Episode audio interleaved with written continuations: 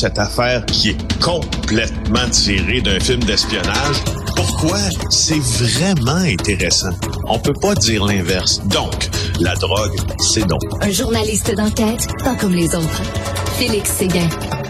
La Bud Light, Félix, est une bière woke. Oui, oui, oui, oui. Écoute, moi, ça fait une semaine que je suis là, ce scandale-là qui prend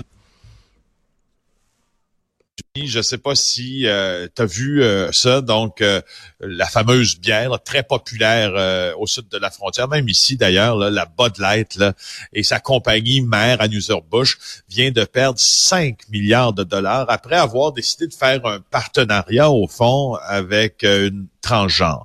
Donc ça, ça a été révélé, entre autres, là, la capitalisation boursière en baisse. Là, c'est le New York Post qui nous en parlait, mais le New York Times a fait une tonne Washington. Attends une minute, est-ce qu'il y a vraiment un lien? Est-ce que vraiment le fait qu'ils ont ah envoyé euh, de la bière à une transgenre? Oui, il y a un lien. Oui, oui. L'histoire là, c'est que la compagnie, euh, dans, dans, un, dans un effort d'inclusion et tout ça, envoie des bières et fait affaire avec une influenceuse, un partenariat au fond avec Dylan Mulvaney. C'est une transgenre qui documente depuis des mois là, euh, son changement là, de, de, sa transition en fait euh, de sexe. Elle a 1,8 million d'abonnés sur Instagram, elle en a un peu plus de 10 millions sur TikTok. Donc depuis un an, elle documente ça. Et là, elle met une vidéo en ligne le 1er avril et a fait la promotion d'un concours de Budweiser. Et elle explique qu'elle a reçu des canettes de Bud Light à son effigie pour célébrer son premier anniversaire de transition. Alors, Bon, jusque-là, tout va, sauf que ça part en couille, ça. Richard, mais complètement. Mais complètement. Désolé, je viens de faire un jeu de mots que je voulais pas faire du tout. Euh, en parlant de euh, ça part en couille, oui. Mais non, moi, c'est bien. Alors, euh, Ouais, ouais, des fois on les, on les, on les voit où ils sont, euh, ils sont pas. Euh, alors Kid Rock, le, fameux chanteur très lié à la droite américaine, au Parti républicain, euh, se fend d'une publication ensuite euh, dans laquelle il va avec un, une arme semi-automatique, là, vraiment, là, canarder euh, des caisses de Bud Light. Et puis, c'est une grande violence. Il est très, très, très hargneux dans sa vidéo. Et, il y a un courant, donc, depuis une semaine, qui se répand sur les médias sociaux, qui vraiment, et là, disons-le, là, qui est supporté par beaucoup de figures de proue républicaines qui dit boycottons la Bud Light, boycottons la Bud Light. Et sais-tu quoi? Il semble on semble être en train de prouver que leur boycott fonctionne. Euh, et, si tu regardes des réseaux sociaux, puis attention, là, on n'est on, pas dans le débat des drag queens, on est dans le débat de la transphobie puis de la tolérance. Et, on est aussi dans ce que les Américains ont trouvé de plus vil, en fait, certains Américains ont trouvé de plus vil pour écœurer une transgenre. Écoute, elle fait l'objet de menaces sur Instagram. La colère des particulièrement des gens là issus de la droite américaine sur les réseaux sociaux quant à l'incident Bud Light, elle démesuré. Tu vois des ben gens, écoute, quand tu décides de tirer avec un gun sur une caisse de bière, moi, dans ma tête, à moi, ta colère est démesurée par rapport à la grosseur de l'événement. Je sais pas où tu... Ben oui, j'ai vu une autre mais vidéo. c'est complètement débile. J'ai vu une autre vidéo aussi, c'est à coup de bâton de baseball. Le gars, il fait sur des canettes de Bud Light. Qu'est-ce que tu veux que ça, que, ça, que ça change quoi que ce soit qu'une transgenre boive de la bière? vraiment, là, c'est quoi? C'est bien niaiseux, là. Ben c'est ça. Donc, euh, ben, en tout cas, moi, je, suis ça parce qu'il y a aussi les spécialistes du marketing se sont mis un peu de la partie parce que, écoute, il y en a certains peut-être qui vont trop loin, là, qui comparent ça au fameux, euh, au fameux euh, dans les années 80 quand on avait sorti le nouveau Coke, hein, le, plus grand échec là, commercial euh, de l'histoire du marketing, cotée en ben bourse, là, ouais, l'histoire du marketing d'une compagnie cotée en bourse. Alors, euh, on commence à comparer ça un peu avec euh, avec euh, ce qu'a fait Bud Light avec ce partenariat avec la transgenre euh, Voilà.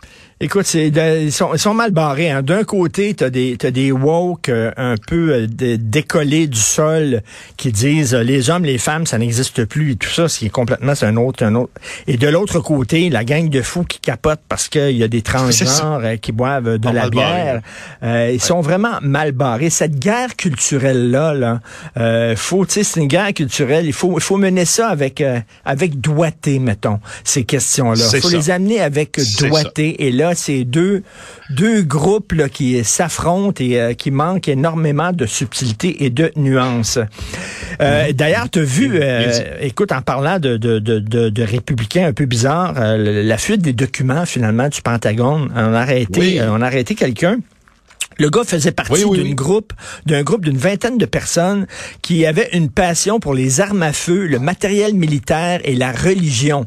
On est loin d'Edward Snowden qui faisait euh, couler des documents pour le bien collectif, là, pour, pour le bien commun, exilé. Pour le bien commun, ouais, ouais, ouais, exilé en Chine, puis contacté par des journalistes euh, sérieux du, euh, du Guardian, puis du Washington Post, Laura Poitras, Glenn Greenwald à l'époque, là, qui est devenu un peu d'ailleurs un coucou, mais euh, oui, non, on est on est effectivement ailleurs, tu On est on est très loin de ça. Euh, je vais discuter tantôt un peu plus tard euh, avec Jean-Louis Fortin, euh, le patron du bureau d'enquête, parce que c'est votre dixième anniversaire.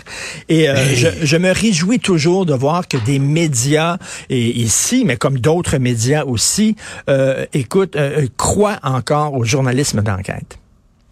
Ben, on est très, très heureux aujourd'hui. Honnêtement, là, on est très fébrile, Richard. Ça fait dix ans qu'on fait de l'enquête. Ça fait dix ans que Québécois a choisi d'investir euh, dans le journalisme d'enquête. Puis moi, ça fait dix ans. Jean-Louis Fortin, que tu vas recevoir aussi dans quelques minutes. Danny Doucet, Éric Yvan Lemay, Jean-François Cloutier. Euh, pour ne nommer que ceux-là, il y avait Andrew McIntosh à l'époque. Ça fait dix ans qu'on fait des enquêtes journalistiques. On est chanceux. Et aujourd'hui, on célèbre une décennie, justement, de ces reportages-là. Regarde ce qui va, regarde le cahier de, de demain. Euh, week-end du Journal de Montréal. Dix ans d'enquête dans ça, il, y a, une récapitulation, pas de tout ce qu'on a fait, parce que ça nous prendrait plusieurs journaux. Le nombre de une, ça se compte en milliers maintenant. Euh, et ça fait bouger les euh, choses aussi, des, pas seulement des enquêtes et des reportages, mais aussi il y a eu des réactions. Le gouvernement, après ça, a changé ses façons de faire, etc. Ça a fait bouger les choses. Oui, puis je sais que tu aimes ça parler de journalisme, puis qu'on identifie comme la poutine autour du journalisme. Quand on fonde le bureau d'enquête là, euh, sous l'impulsion de Pierre-Carl Pelado puis, puis Danny Doucet, là, il y a dix ans, là, on nous cache dans un petit local du centre-ville parce qu'on veut, nous, nous déprogrammer de la nouvelle au quotidien.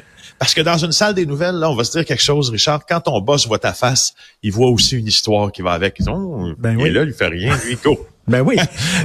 c'est comme ça. Le journalisme d'enquête, c'est de libérer un journaliste qui, pendant euh, plusieurs semaines, n'écrira pas. Donc, tu le payes, puis euh, il publie pas. Tu, là. tu le payes, tu le perds.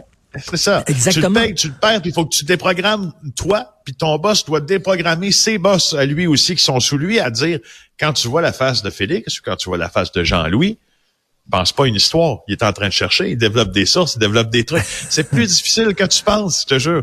Et, et, ça fait dix ans qu'on a la chance de faire ça. Ça fait dix ans qu'on a sorti des histoires euh, qui sont devenues des fois des podcasts, des documentaires, des films, dans le cas de Confession de, ben Gérald Galland. Et on, euh, non, je, non, je pensais qu'on avait. un extrait de l'émission ce soir? On a un extrait. Non, l'extrait est un peu trop long pour le temps euh, qu'il nous reste. Euh, mais, mais écoute, c'est vraiment une très bonne nouvelle et euh, on, on, sent un peu partout, hein, euh, en Amérique du Nord, en France aussi, où les gens disent oui, c'était le fun, c'est le fun d'avoir des opinions, hein, des grandes gueules professionnelles dans les journaux, dans les journaux, des opinions, tout ça, mais c'est bien aussi d'avoir des enquêtes. Euh, ben, c'est parce que c'est pour que c'est pour casser aussi euh, un peu un, modèle qui, qui médiatiquement là euh, est moins rentable qu'avant. Il faut ajouter de la valeur à, à, ce qu'on met en ondes, puis à ce qu'on met sur, sur, sur le papier, parce qu'on met sur le web. Ça a été aussi un peu ça qui était qui, faisait partie de la réflexion. Euh, puis en terminant, justement, là, j'ai monté le cahier, euh, montré le cahier, mais ce soir, on a une émission spéciale à 21h30. 10 ah. ans d'enquête euh, ouais, TVA. Ça on va, va écouter ça. Merci beaucoup. Bonne fête.